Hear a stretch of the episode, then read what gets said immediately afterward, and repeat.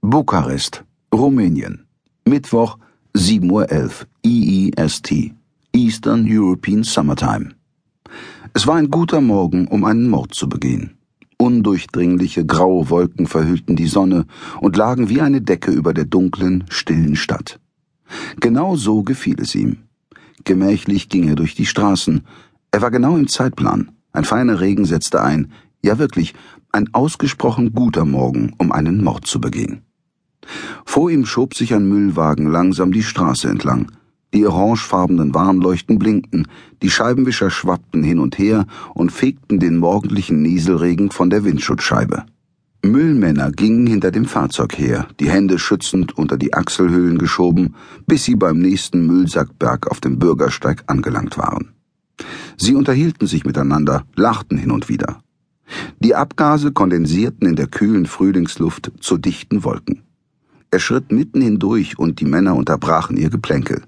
In den wenigen Sekunden, bis er wieder verschwunden war, spürte er, wie sie ihn musterten. Es gab eigentlich nichts Auffälliges zu sehen. Er war gut gekleidet, ein langer Wollmantel über einem dunkelgrauen Anzug, schwarze Lederhandschuhe, dicksohlige Oxfordschuhe.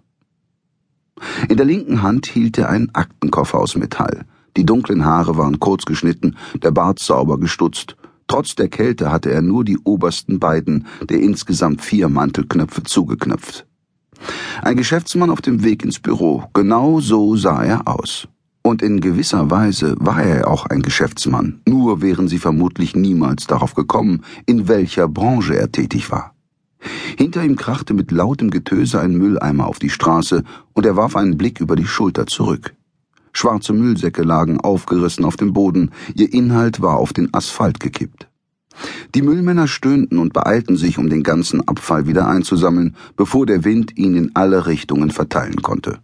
Kurze Zeit später stand der Geschäftsmann vor einem großen Wohnblock, der die umgebenden Häuser um etliche Stockwerke überragte. Balkone und Satellitenschüsseln ragten aus der düsteren braunen Fassade hervor. Er setzte seine Schritte sehr bewusst, wollte auf gar keinen Fall gehetzt wirken und stieg das halbe Dutzend Treppenstufen bis zur Haustür hinauf. Mit dem Schlüssel, den er am Tag zuvor erst hatte machen lassen, schloss er auf und trat ein. Im Inneren gab es zwei Fahrstühle, doch er nahm die Treppe 22 Absätze bis zur obersten Etage.